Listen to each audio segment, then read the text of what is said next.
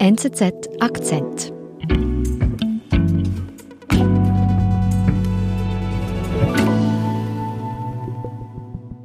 Der ist einer, der gnadenlos durch, durchgreift und eben auch das erreicht, was wir vielleicht nicht gerne hören oder nicht gerne sehen.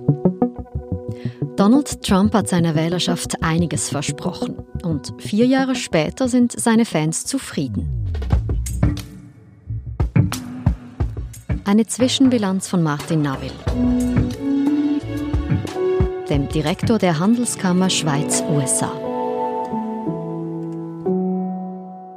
Herr Navil, ich möchte kurz reinhören, was Trump-Wähler kürzlich bei einer Rallye gesagt haben gegenüber Reuters. I think Trump is a good president. I really do. I, I mean, he's done a lot more for this country in 90 days than Obama did in eight years. Uh, full supporter uh, because uh, he's just a man for the for the people, and obviously, what he promises, he delivers on. Um, it's a refreshing thing in politics. And Herr Navel, bevor wir ins Detail gehen, was sagen Sie zu diesen Aussagen?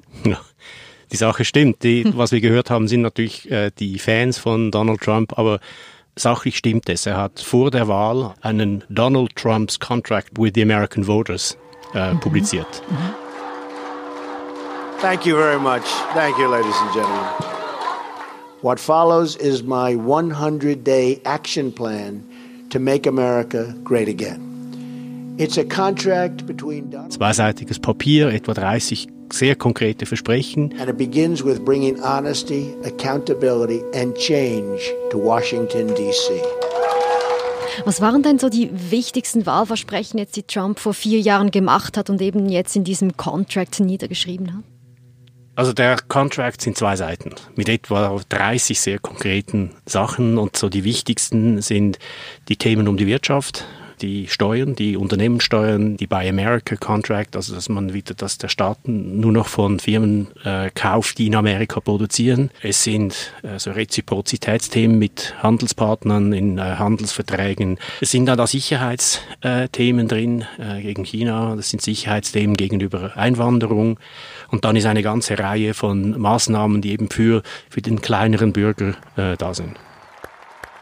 Und dann wurde Donald Trump zum Präsidenten gewählt. And yes, together we will make America great again. Was hat er gemacht sogleich am ersten Tag von seiner Amtszeit? Ja, das Erste, was er gemacht hat, ist das TPP, also die Trans-Pacific Partnership, zu streichen, also im Prinzip zu zerreißen. Ein, mhm. ein sehr, aus wirtschaftsliberaler Sicht, ein sehr wichtiges Abkommen, das elf asiatische Nationen und Amerika äh, eingebunden hätte. Den größten Freihandelsvertrag, der je gemacht wurde.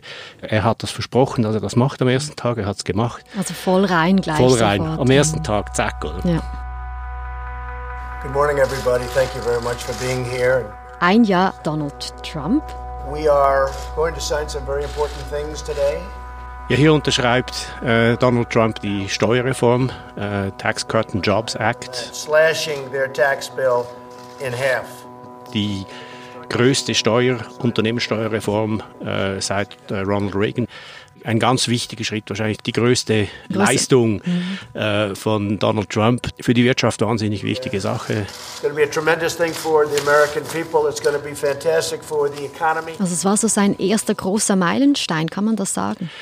Es war der, sicher der erste große Meilenstein, der legislativ passiert. Es sind ja zwei mhm. Wege. Das eine ist Executive Order, sehr vieles kann er unterschreiben. Mhm. Und dann braucht er eben auch Gesetze. Das muss, muss das Weiße Haus vorschlagen. Das geht dann durch Haus und dann durch Senate und dann kommt es wieder bei, zu ihm, wenn das durch ist, für die Unterschrift. Und das ist der erste große legislative Wurf, den er gemacht hat äh, und, und sicher auch heute noch das Wichtigste, was er legislativ erreicht hat. Mhm.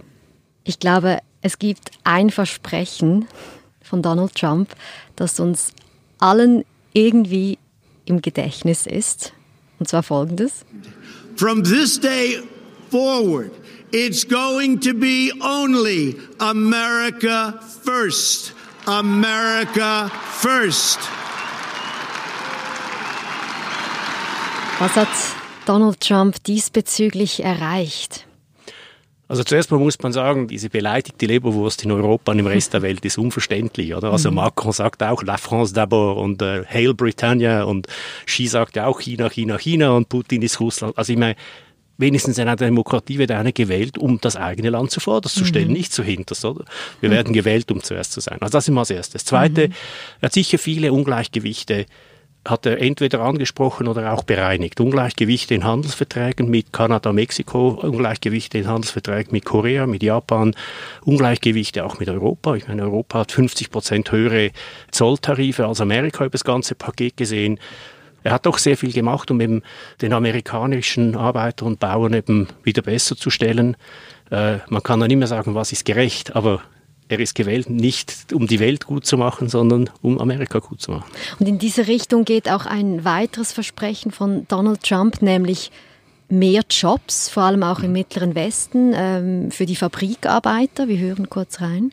We will bring back our jobs. We will bring back our wealth. And for every citizen across our great land, we will bring back the American dream. Was ist denn puncto Arbeitsplätze in den USA passiert in der Amtszeit von Donald Trump? Ja, ist sehr viel Positives passiert. Das ist immer die Frage, ist es wegen Donald Trump oder trotz Donald Trump? Hm.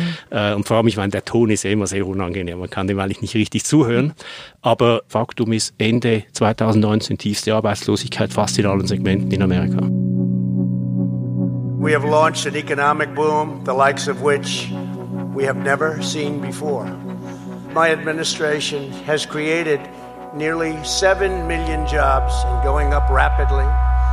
We beat predictions. Thank you. Und dann kam Corona, muss man schon sagen. Also jetzt ist eine ganz andere Situation. Die USA steuert auf eine Rezession zu, große wirtschaftliche Probleme. Kann man sagen, sind diese Erfolge, die Sie jetzt angesprochen haben, überhaupt noch etwas wert für die Wählerschaft? Ja, natürlich, man muss immer vergleichen. Also niemand war vorbereitet, auch in der Schweiz nicht. Mhm. Wir werden alle durch eine ökonomische Krise gehen. Auch Amerika wird durch eine, äh, durch eine Rezession, durch eine Wirtschaftskrise gehen. Die Frage ist einfach, wie schnell kommt das zurück? Und da äh, kann man drei Ökonomen fragen und vier Meinungen bekommen, weil mhm. die sind ja auch, die haben ja keine Zahlen, keine Modelle für so eine Situation. Ähm, die große Frage ist, wird es bis zu den Wahlen besser? Wirtschaftlich von der Pandemie, Geschichte und so weiter, oder wird es noch schlechter? Und ist klar, äh, Stimmbürger haben überall auf der Welt ein relativ kurzes Zeitgedächtnis und wenn es jetzt wirklich schlechter geht, dann, dann vergisst man, was vorher war und wird sehr stark eben sagen, ja, der, der Staat war nicht da, um uns zu helfen. Mhm. Ich möchte doch einige Punkte erwähnen, bei denen Donald Trump vielleicht nicht ganz so erfolgreich ist.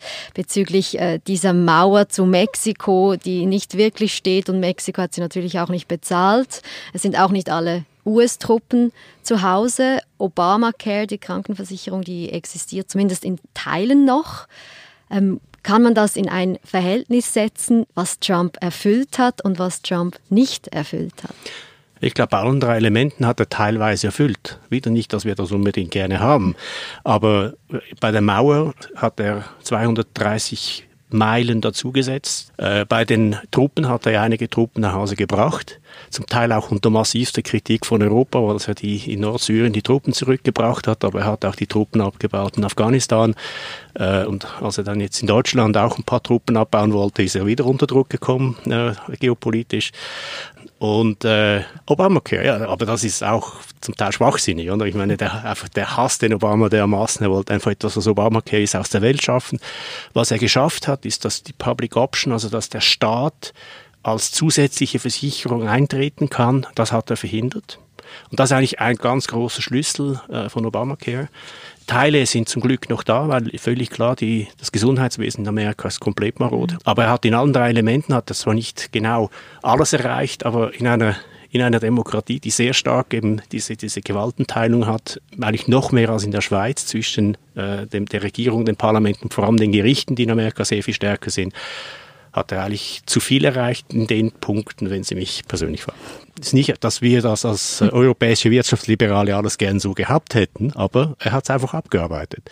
Und wenn man das aus demokratischer Sicht bezeichnet, dass einer einen konkreten Plan hinlegt, das abarbeitet, ist eigentlich genau, was die Demokratie sein sollte. Würden Sie sagen, Donald Trump hat mehr Wähler zufriedengestellt, als er enttäuscht hat? Das ist ganz schwierig zu sagen, weil wie kann man das wirklich rausfinden? Und Sie haben etwas gesagt am Anfang über die Umfragen. Äh, ich habe leider vor vier Jahren den Umfragen auch geglaubt und hatte dann eine blutige Nase, als ich dann am Morgen nach den Wahlen im Fernsehen erklären musste, dass eben Donald Trump gewählt war.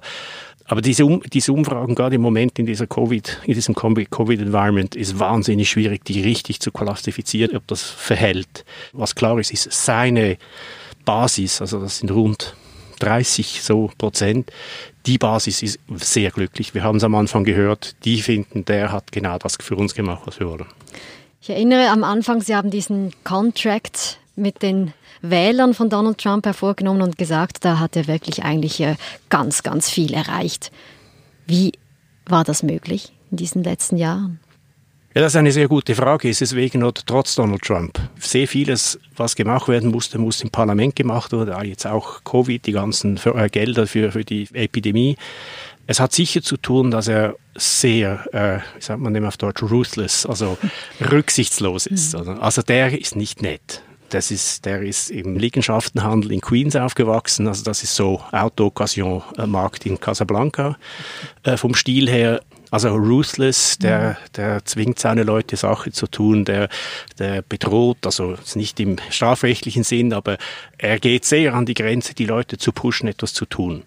Mhm. Und das hat sicher ist einer seiner die Essenz, dass er wirklich viel mehr erreicht hat als die, die eben nett sind mit dem Parlament und so, mit den Medien, oder? sondern ist einer, der gnadenlos durch, durchgreift und eben auch das erreicht, was wir vielleicht nicht gerne hören oder nicht gerne sehen.